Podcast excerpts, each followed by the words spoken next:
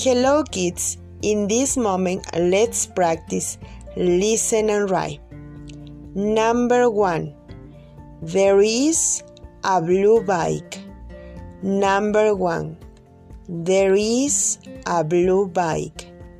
Number one, there is a blue bike. Number two, there are red rulers. Number two, there are red rulers.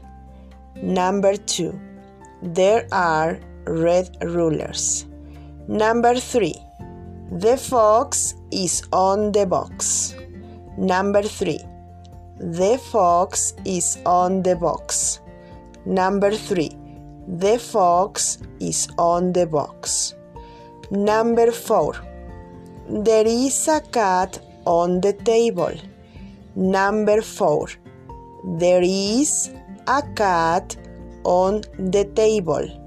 Number four, there is a cat on the table. Number five, there are rabbits in the forest. Number five, there are rabbits in the forest. Number five, there are rabbits in the forest.